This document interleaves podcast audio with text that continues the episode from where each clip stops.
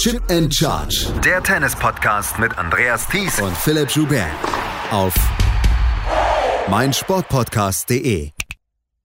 112 zu 3 steht die Bilanz von Rafael Nadal bei den French Open. Er hat heute zum 14. Mal diese French Open gewonnen. Er hat damit 14 Titel in Paris.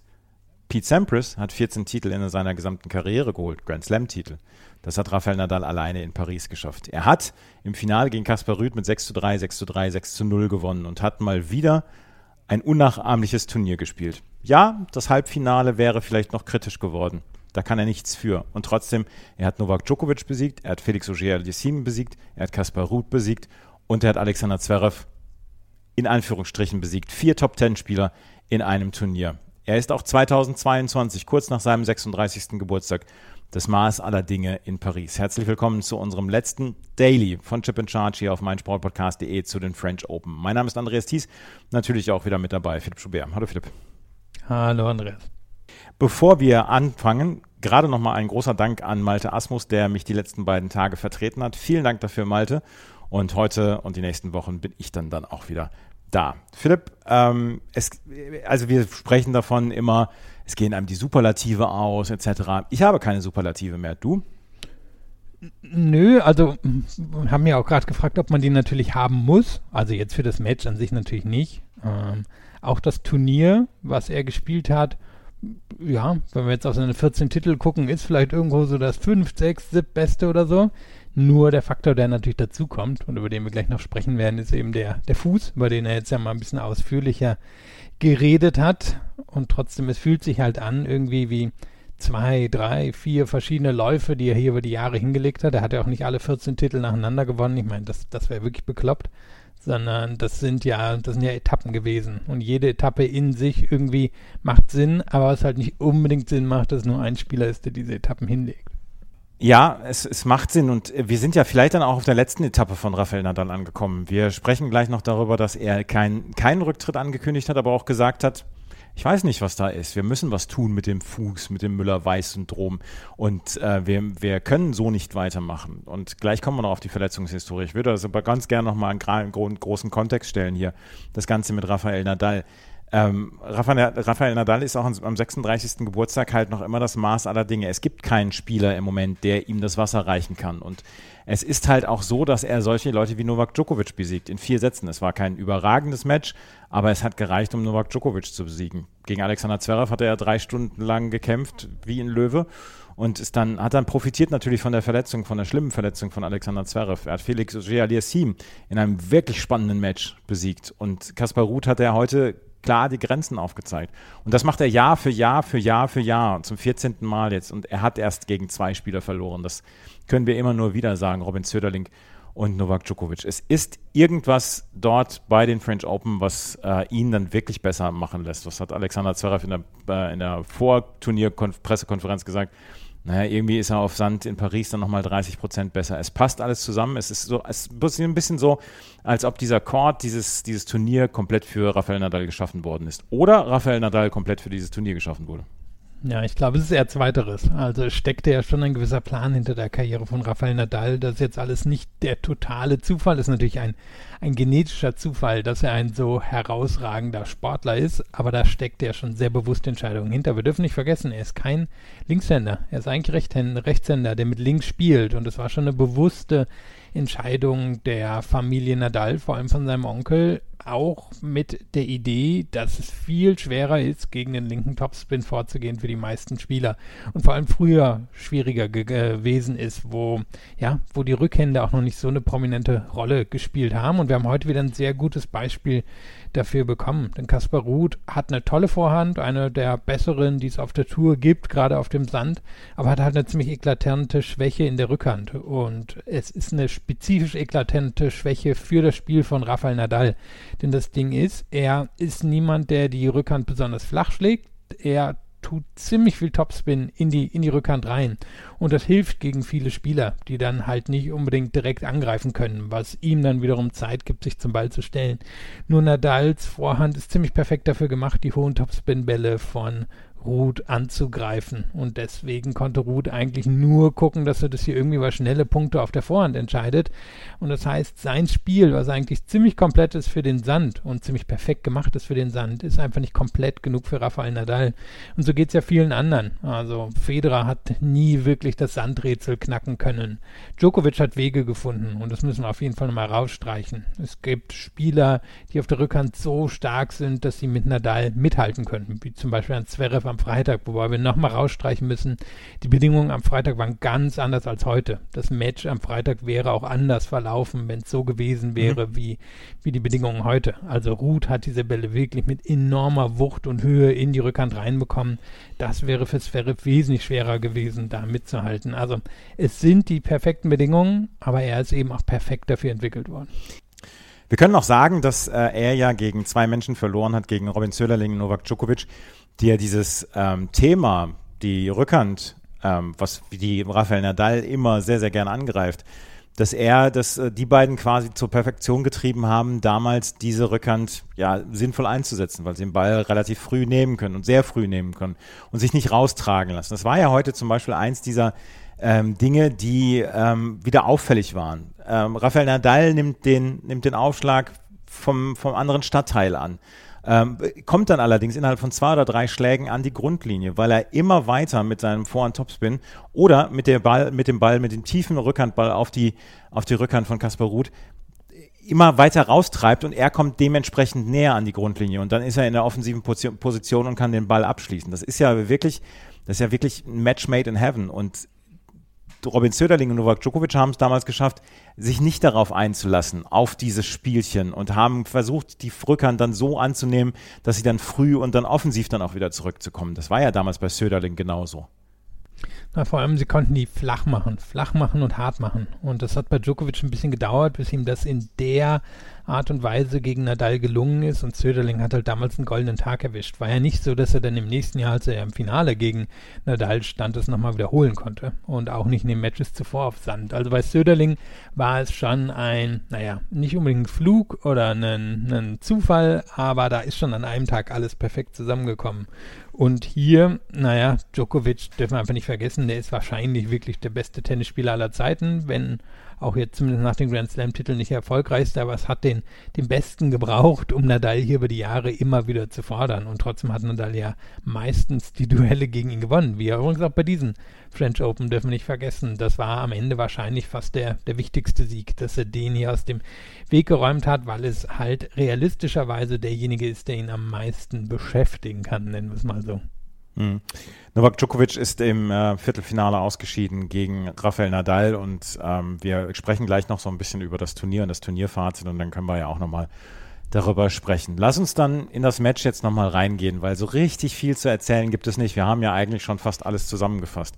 Im ersten Satz ging es sehr schnell los mit einem Break von Rafael Nadal. Ähm, Kaspar Ruth konnte dann zurückkommen, konnte dann ähm, das Break zurückholen, geriet dann aber wieder mit einem Break in Rückstand und Rafael Nadal hat den ersten Satz mit 6 zu 3 gewonnen. Da hatte ich noch das Gefühl, ja, Ruth hat sich am Ende des ersten Satzes vielleicht so ein bisschen frei gespielt, hatte, hatte seine Aufschlagspiele nach dem Break, hat er so ein bisschen sicherer durchgebracht und ich habe gedacht, ja, vielleicht kann er dann, dann noch auch ein bisschen fordern. Und dann hat er ja auch im zweiten Satz gleich das Break gemacht und äh, ja, Rafael Nadal ist halt auch ein Künstler darin, wenn er einen Break kassiert, dass er sofort dann auch das Rebreak machen kann. Wie auch umgekehrt. Er hat zum Beispiel große Probleme, Matches auszuservieren oder Satz, Sätze auszuservieren.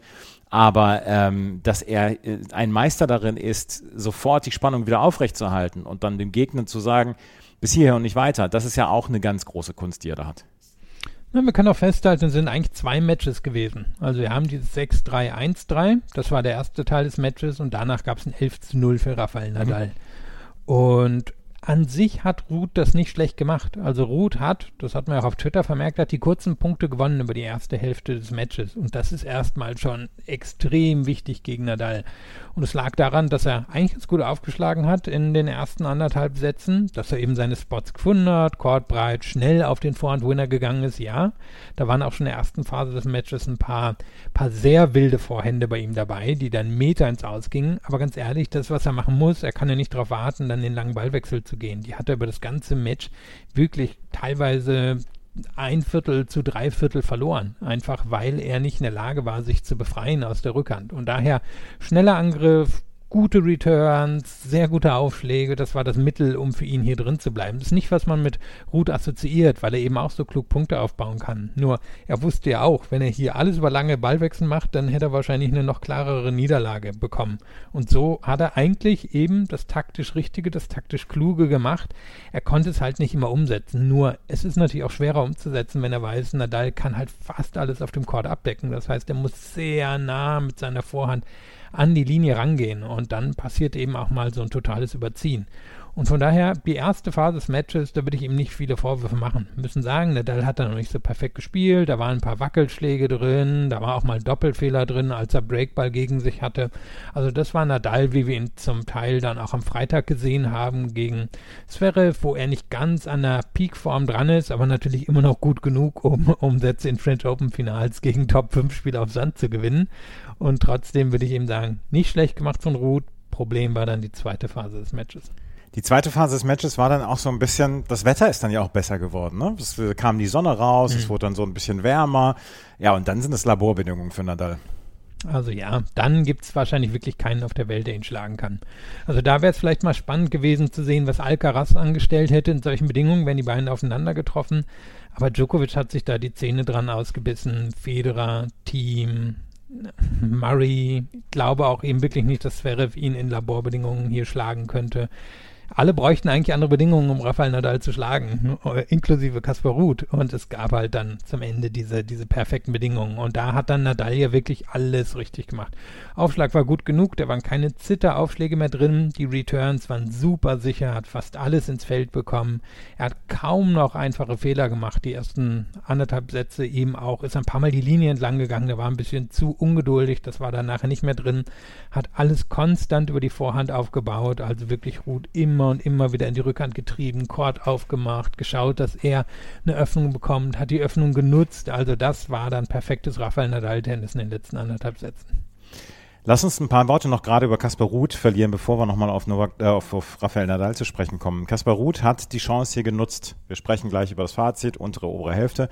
Er hat, dieses, ähm, er hat diese untere Hälfte genutzt für sich. Er hatte nicht so viel Konkurrenz wie wenn er oben rangemusst hätte. Aber auch er musste gute Spieler schlagen. Hubert Hurkacz zum Beispiel, den hat er relativ souverän in vier Sätzen besiegt. Lorenzo Sonigo, da hatte er Probleme. In fünf Sätzen hat er dort gewonnen. Gegen ähm, Joe Wilfried Tsonga hat er in der ersten Runde dieses emotionale Duell gehabt, wo er sich auch durchkämpfen musste in drei Tiebreaks, drei von vier Sätzen. Und dann Marin Cilic, der bis zu dem Zeitpunkt wirklich herausragend gespielt hatte. Also er hat ja auch Konkurrenz gehabt. Ähm, aber man muss dann auch sagen, er hat diese gute Auslosung für sich dann genutzt. Das ist kein Vorwurf an ihn oder so, aber ähm, das musst du nutzen. Und das hat er gesagt, getan. Und ich glaube, wir können jetzt ein bisschen runter von diesem, von diesem Makel, der ihm immer so hinterher äh, geschrieben wird. Ja, der kann nur 250er Turnier. Ich finde, Tennis hat sich ja jetzt eigentlich auch aufgeteilt, das Herrentennis zumindest in so drei, vier verschiedene Gruppen. Oben haben wir natürlich noch Nadal und Djokovic, die einfach so ein bisschen außer Konkurrenz laufen, aber an ihren guten Tagen noch besser sind als alle anderen. Dann haben wir die drei, die danach kommen, die alle ziemlich genau auf Augenhöhe miteinander sind. Das sind dann eben Medvedev, Zverev und Tsitsipas. Und dahinter haben wir eine Gruppe, von der wir wissen, die können die beiden Gruppen davor in Gefahr bringen unter den richtigen Bedingungen und haben jetzt auch schon einige Erfolge vorzuweisen. Matteo Berrettini fällt da zum Beispiel rein oder Kaspar Ruth fällt da rein. Das sind vielleicht im Moment so ein bisschen die, die aktuellen, wobei wir auch Felix Auger-Aliassime da wahrscheinlich reinsetzen können. Und vielleicht an anderen Stellen werden wir dann Hubert Hurkacz oder so reinsetzen können. Also das, das ist die Gruppe, die sich jetzt relativ klar positioniert hat nach den anderen. Und im Moment von den Punkten her ist Ruth sogar der Beste aus dieser Gruppe. Er wird sich mit ziemlicher Sicherheit qualifizieren für, für das Jahresendfinale. Jetzt fällt mir übrigens auf, wenn ich das gesagt habe. Jetzt habe ich natürlich gerade Carlos Alcaraz verloren, äh, vergessen. Also mal gucken, in welcher Gruppe. Der, der läuft vielleicht im Moment wirklich noch so sein eigenes Ding. Ist im Moment nicht ganz klar. Geht er in die Gruppe rein? Geht er in die Zverev? Äh, Medvedev-Gruppe rein oder schießt er gleich nach oben durch? Reden wir nochmal irgendwann in ein paar Wochen drüber oder ein paar Monaten. Aber ich finde, Ruth hat sich hier einsortiert und er wird wahrscheinlich, wenn er in den nächsten zwei, drei Jahren Grand Slam-Titel gewinnen will, wird er wahrscheinlich entweder eine sehr gute Auslosung brauchen oder er wird hoffen, dass die richtigen Spieler ausscheiden oder aber eben er hat bei seinem besten Turnier, und das werden die French Open mit ziemlicher Sicherheit bleiben, halt eine, eine sehr gute Phase. Ich würde ihm schon auch zutrauen, hier wirklich, ähm, also einen Zverev zu schlagen, einen Medvedev zu schlagen, Tsitsipas zu schlagen, das, das traue ich ihm schon zu. Dass er halt Nadal und Djokovic hier nicht schlägt, gut, das ist auch ganz anderen nicht gelungen. Und von daher, mit denen wird er wahrscheinlich keine zehn Jahre sich hier mehr rumärgern müssen. Und irgendwann in den nächsten zehn Jahren wird er wahrscheinlich eine Chance haben, die French Open zu gewinnen. Oder er arbeitet an seiner Rückhand und äh, wird einfach noch vielseitiger. Ist möglich, nur an sich hat seine Rückhand ja auch Vorteile. Also er bringt damit viele Spieler in Gefahr, die ihn nicht direkt angreifen können, weil so viel Topspin wie da drin ist, bringt ihm natürlich A Sicherheit, er weiß, er kriegt ganz viele Bälle rüber und B erlaubt jetzt auch nicht so vielen Spielern, ihn direkt anzugreifen. Also ich weiß nicht, ob so viele Einhänder ihn da jetzt zum Beispiel so richtig gut angreifen können, wenn er sie raustreibt mit der Rückhand. Oder er kriegt wahrscheinlich genug kurze Bälle zurück, damit er dann eben auf die Vorhand gehen kann. Also Tennis ist ja immer ein Spiel des Abwägens und das ist eigentlich eine ganz gute Abwägung, die er, die er hier gemacht hat. Und was wir eben auch nicht vergessen dürfen, Tennis ist ein Matchup-Spiel. Also habe jetzt auch heute auf Twitter immer wieder gelesen, ja, wäre zum Beispiel Zverev durchgekommen, aber Zverev hätte ein anderes Matchup gegen Ruth gehabt. Also von daher, der hätte Ruth hier nicht mit demselben Ergebnis abgeschossen, wie es Nadal gelungen ist. Genauso wie sich Nadal eben im Viertel- und Halbfinale schwerer getan hat, weil ihm Zverev und Djokovic nicht so gut liegen wie Ruth. Das dürfen wir einfach nie vergessen. Tennis ist ein Matchup-Spiel und Ruth hat sich eigentlich gut in alle Richtungen abgesichert und weiß eigentlich, dass sein Spiel ihn vermutlich irgendwann zum Erfolg führen wird. Wohl nur nicht unbedingt gegen Rafael Nadal. Kaspar Ruth also in seinem ersten Grand Slam-Finale chancenlos. Rafael Nadal hat am 5. Juni 2005 seine ersten French Open gewonnen, am 5. Juni 2022 seine 14. French Open. Und er hat dies alles getan mit einem tauben Fuß. Und das ist eine Geschichte, die ist ich weiß gar nicht, wie ich so, so richtig das in Worte packen soll, weil er hat ja von seinem Müller-Weiß-Syndrom erzählt im, im Fuß. Chronische Schmerzen. Er hat gesagt, nach dem Corentin Monté-Match hatte er kaum gar nicht laufen können. Und sein Arzt war da und hat den, hat den Fuß betäubt, dadurch, dass er äh, eine Injektion in den Nerv bekommen hat unten im Fuß und dass er dadurch seinen Fuß nicht mehr gespürt hat. Und er hat dann auch gesagt, ja, so kann es nicht weitergehen. Ich kann so nicht weitermachen. Nächste Woche wird man mit äh, Doktoren etc. Äh, darüber sprechen, was man jetzt weitermachen kann und wie man das fortführen kann. Aber er hat das alles auf einem tauben Fuß gemacht. Und das ist etwas, was, was komplett in meinen Kopf nicht reingeht. Ja, also eben, wahrscheinlich wird es den einen oder die andere auch geben, die sagen, wow, heroische Leistung oder so. Man kann aber auch auf der anderen Seite sagen, ziemlich bekloppte Geschichte, das so zu machen. Und das weiß er ja auch selber. Er lässt ja immer wieder durchscheinen, dass das keine schlaue Entscheidung ist für sein Leben, weil er, ja, ich meine, wir, wir haben selber schon genug Profisportler gesehen und ich meine, ich bin ein Kind von einem Profisportler, der nachher massive Probleme nach der Karriere hatte, weil er eben immer und immer wieder über die Grenze rausgegangen ist und das macht Nadal ja im Moment auch und das ist auf jeden Fall bedenklich, das so zu tun. Es ist natürlich absolut verständlich, dass er weiß, er ist immer noch der beste Spieler auf dem Sand und mindestens einer der drei, vier besten Spieler generell. Nur eben, er bezahlt dafür im Moment auch einen ziemlich offensichtlichen Preis. Das ist ja beim Profisport nicht immer so, dass man in dem Moment schon direkt weiß, welchen Preis man zahlt, aber er weiß es eigentlich. Und er hatte ja angekündigt, sich eben nach dem French Open dazu zu äußern. Dann hat er das mit der Injektion gesagt und er hat dann auch gesagt, es gibt verschiedene Optionen, und er wüsste nicht, welche Option sie jetzt wählen würden, aber es muss sich was ändern. Und da kann man ihm ja nur zustimmen und erwünschen, dass sich was ändert und dass er, dass er da eine Lösung für sich findet. Denn das kann ja langfristig wirklich keinen Sinn machen. Und wir wissen jetzt natürlich überhaupt nicht, sehen wir ihn in Wimbledon, sehen wir ihn bei den US Open. Ich glaube, das weiß er selber alles auch noch nicht. Er hat natürlich in der Theorie jetzt die Chance auf einen Kalender Grand Slam, den wir immer noch im Herrentennis sehr lange nicht gesehen haben. Nur ist eben wirklich die Frage, macht es Sinn, so weiterzumachen? Und wenn man ihn beim Wort nimmt, dann macht es nicht unbedingt Sinn, weiterzumachen.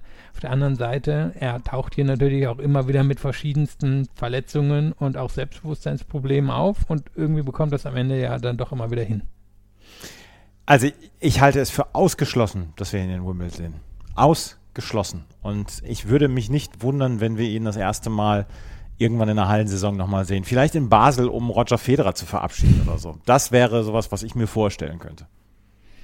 Ja, spannend. Ich kann mir das mit Wimbledon schon vorstellen, ähm, halte es aber auch eher für unwahrscheinlich. Was ich mir schon vorstellen kann, dass wir ihn zu den US Open wiedersehen. Denn an sich ist er der beste US Open-Spieler des letzten Jahrzehnts. Dürfen wir nie bei ihm vergessen. Und warum nicht in Cincinnati auftauchen und dann bei den US Open spielen? Nur eben, wenn er das jetzt ernst meint, dass er hier eine langfristige Lösung finden will, dann, ja gut, dann wissen wir natürlich auch nicht, was das bedeutet. Bedeutet das eine OP? Bedeutet das wirklich absolute Schonung? Weiß ich nicht, ich bin eben auch kein Mediziner, will mich da gar nicht aus dem Fenster lehnen. Aber nehmen wir ihn jetzt mal ernst, dass er nach einer Lösung sucht, dann kann das natürlich wirklich ein bisschen dauern. Rafael Nadal hat also diesen Titel geholt. Ähm, ja, es geht jetzt weiter auf Rasen. Es gibt diesen ganz, ganz heftigen Turnaround. Das ist wahrscheinlich der heftigste Turnaround, den wir im Jahr erleben. Und wir werden jetzt in den nächsten drei Wochen, in den nächsten vier Wochen werden wir Rasentennis sehen. Und wie gesagt, ich glaube nicht dran, dass wir Rafael Nadal in Wimbledon sehen werden. Wir werden in Wimbledon ein sehr, sehr komisches Turnier erleben, ohne russische und belarussische Spielerinnen und Spieler und können dann sagen, okay, ähm, mal gucken, wer da das Turnier gewinnt. Novak Djokovic ist natürlich der, der große Favorit in vier Wochen und ähm, wir werden es sehen. Und wir werden natürlich hier bei Chip in Charge dann auch darüber berichten. Wenn wir uns gleich wieder hören, dann werden wir nochmal über die Doppelwettbewerbe sprechen, die zu Ende gegangen sind. Da hat nämlich ein sehr prominentes Frauendoppel ihren Titel, ihren zweiten Titel geholt. Und dann werden wir natürlich nochmal ein Fazit ziehen hier zu diesem Turnier und die zwei Minus vergeben für das Turnier. Das alles gleich hier bei Chip and Charge im Tennis Talk auf meinsportpodcast.de. Schatz, ich bin neu verliebt. Was? Da drüben. Das ist er. Aber das ist ein Auto. Ja, eben. Mit ihm habe ich alles richtig gemacht. Wunschauto einfach kaufen, verkaufen oder leasen. Bei Autoscout24. Alles richtig gemacht. Hey, Malte Asmus von meinsportpodcast.de hier. Ab März geht's weiter mit unseren 100 Fußballlegenden. Staffel 4 bereits. Freut euch auf Zlatan Ibrahimovic, Michel Platini, Cesar Luis Minotti, Paolo Maldini, um nur mal vier zu nennen. Und bis wir mit der vierten Staffel kommen, hört doch einfach nochmal rein in die bisherigen drei Staffeln. Ronaldinho, Sepp Meyer, Gary Lineker, Lothar Matthäus und viele weitere warten da auf euch. 100 Fußballlegenden. Jetzt überall, wo es Podcasts gibt. Machen wir die Sache rund und gucken nochmal auf die Doppelwettbewerbe, weil ein Doppel ist gestern zu Ende gegangen, da habt ihr noch nicht darüber gesprochen. Marcelo Arevalo und Jean-Julien Roger haben das Herren-Doppel gewonnen. Gegen Ivan Dodig und Austin Krajicek. Nachdem sie drei Matchbälle abgewehrt haben, haben Arevalo und Roger mit 6 zu 7, 7 zu 6 und 6 zu 3 gewonnen. Zwei Spieler, die ja ähm, schon so lange dabei sind. Roger ist, glaube ich, auch schon über 40 und ich glaube, es ist der erste Titel, der erste Grand Slam-Titel für El Salvador. Ja, das dürfte sein. Hätte ich jetzt auch gerade noch nachgucken wollen. Aber ich würde auch meinen, dass das so ist. Und ich meine, wir hatten ja hier sowieso, wenn wir nochmal so ein bisschen auf den Wettbewerb draufschauen, die vier Doppel, die wir im Halbfinale hatten, also Dodek, Krajcek, Grano, Granoya Ceballos, Arevayo, Roger und äh, Bopania Middlecop, das sind ja jetzt alles nicht unbedingt die Spieler, die so viel schon in ihrer Karriere gewonnen haben. Also es war eine massive Chance für alle vier Paare, sind alle vier schon ziemlich lange dabei ähm, oder als zumindest als Spieler schon, nicht unbedingt als Paare an sich. Und von daher, es war vielleicht zu erwarten, dass das dann so eine richtig enge, enge Angelegenheit wird. Und ja trotzdem einfach so ein, naja, auch für, gerade für Roger, der ja mein Gott, 15 Jahre würde ich jetzt sagen, ungefähr schon, schon in den Sphären unterwegs ist. Das ist ja dann auch nochmal so eine schöne Lifetime Achievement Geschichte hinten raus, so wie es natürlich auch für Dodik gewesen wäre. Also ein Wettbewerb, der ein bisschen auseinandergefallen ist, wenn man jetzt auf die ganz großen Namen guckt. Ich meine, wir denken dran, Kras, äh, Kravitz Mies zum Beispiel ja ganz früh rausgegangen, aber auch Ram Salisbury relativ früh rausgegangen und auch andere große Namen und dafür, ja, am Ende wirklich ein gutes Finale bekommen mit überraschenden Siegern, aber einer schönen Geschichte. Für Roger war es der dritte Titel bei einem Grand Slam. Zwei Titel hat er zusammen mit Huria Tikau geholt und für Marcelo Arvalo oder Arvayo war es der erste Titel und wie gesagt, der erste Titel wohl für El Salvador. Und ähm, ja, da muss ich noch eine Geschichte erzählen. Die beste Geschichte, glaube ich, haben Rohan Bopana und Matvey Mittelkorb hier gebracht. Rohan Bopana mit über 40 und es waren sehr viele Ü40-Jährige hier am Start. Ich glaube, Ivan Dodig ist auch schon über 40, Jean-Jules Roger ist 41 Ron Bopana auf jeden Fall hat irgendwann im Achtelfinale Viertelfinale ist er gefragt worden, wann trittst du denn zurück? Und er hat gesagt, warum soll ich zurücktreten? Ich komme in Tausender-Turniere rein und ich komme in Grand Slam-Turniere rein. Warum soll ich zurücktreten? Und der hat mit Matvey Middelkoop hat er die ganz große Show abgeliefert. Die haben ähm, Nikolai Mektic und Mate Pavic in der dritten Runde besiegt mit 6-7, 7-6, 7-6, 12-10 im Match-Tiebreak. Dann haben sie gegen Lloyd Glasspool und Harry Heliovara mit 7 6 im dritten Satz gewonnen und haben dann nur ganz knapp 10 8 im Match-Tiebreak gegen Arevayo und Roger verloren. Ähm, Bopana hat hier die ganz große Show abgezogen. Man kann sagen, der hat schon ein bisschen so einen Papa-Bauch. Also, Ja.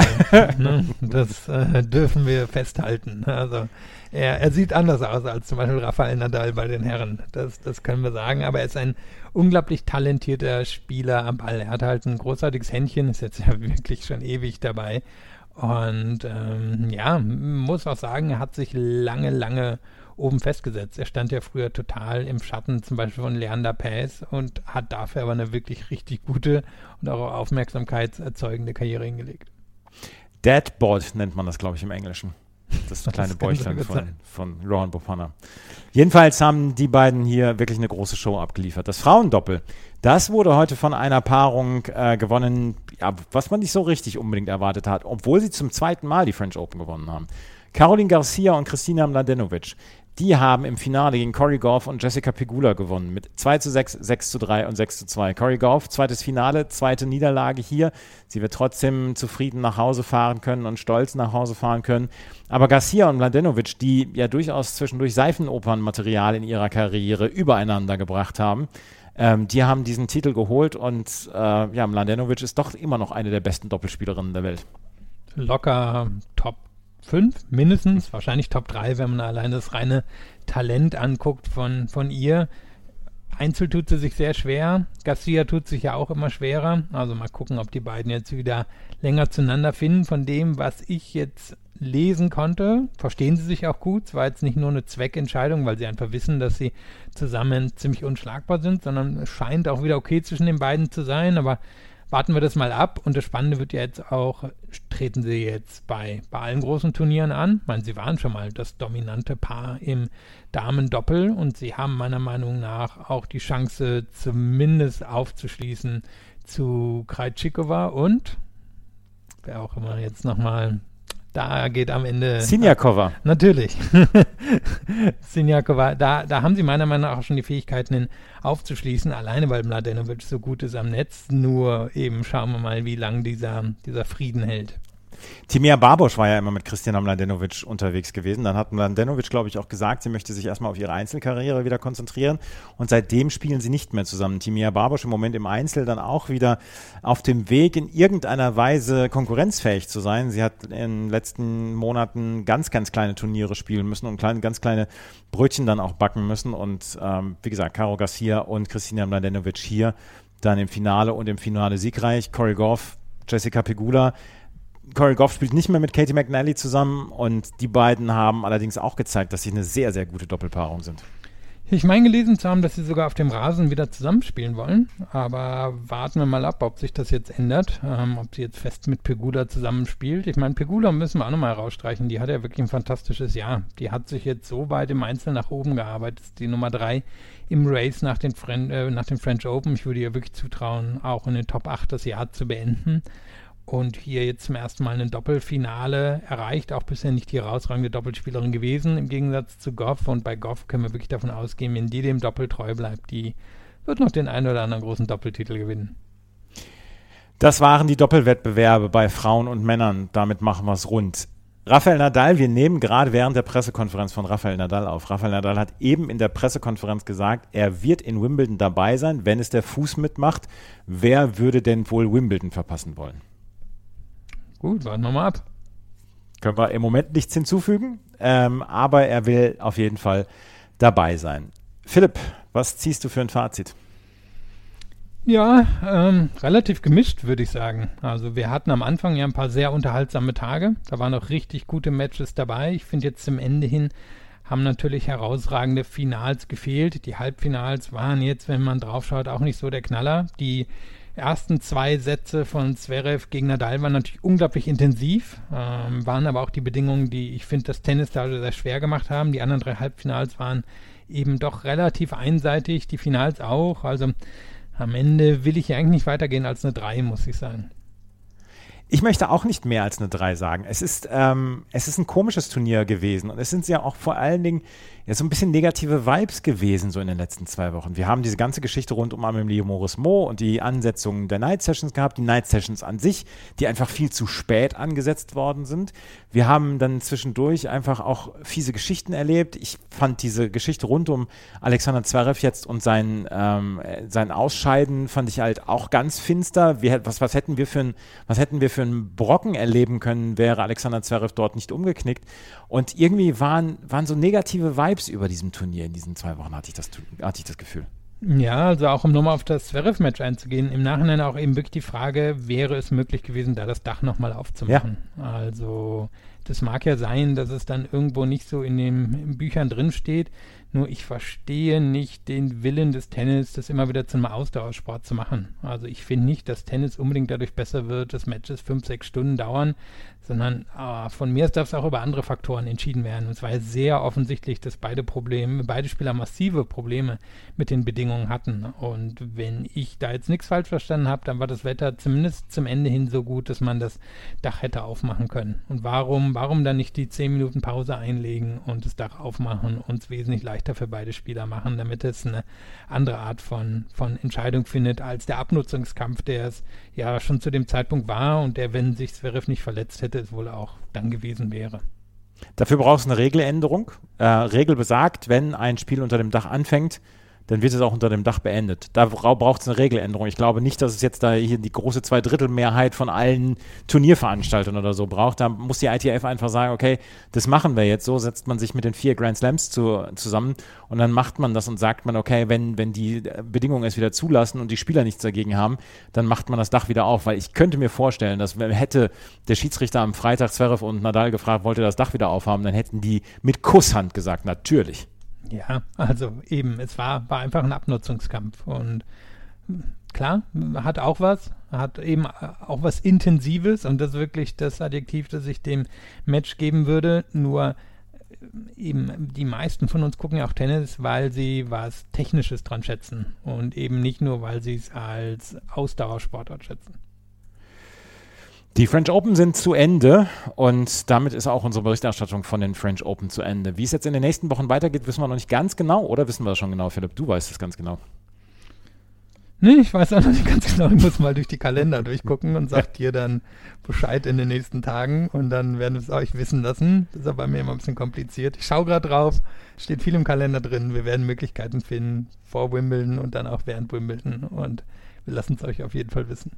Ende der Woche gibt es nochmal eine Ausgabe von Chip and Charge zu einem anderen Thema, zu einem Thema, was in dieser Woche oder in den letzten zwei Wochen dann auch für Gesprächsstoff bei den French Open gesorgt hat. Ansonsten sind wir dann auch in den nächsten Wochen höchstwahrscheinlich dann wieder mal hier und da beim Tennis Channel zu sehen. Wenn ihr den Tennis Channel abonnieren wollt, dann nutzt unseren Rabattcode ChipCharge20, die C ist jeweils groß geschrieben und dann könnt ihr auch noch unseren exklusiven Rabatt bekommen. So, das war's für heute und für die French Open. Vielen, vielen Dank fürs Zuhören, vielen Dank fürs reichliche und äh, zahlreiche Zuhören.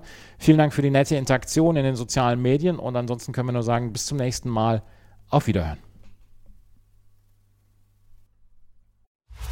Chip and Charge. Der Tennis-Podcast mit Andreas Thies und Philipp Joubert. Auf meinsportpodcast.de. Schatz, ich bin neu verliebt. Was? Da drüben. Das ist er. Aber das ist ein Auto. Ja, eben. Mit ihm habe ich alles richtig gemacht. Wunschauto einfach kaufen, verkaufen oder leasen. Bei Autoscout24. Alles richtig gemacht.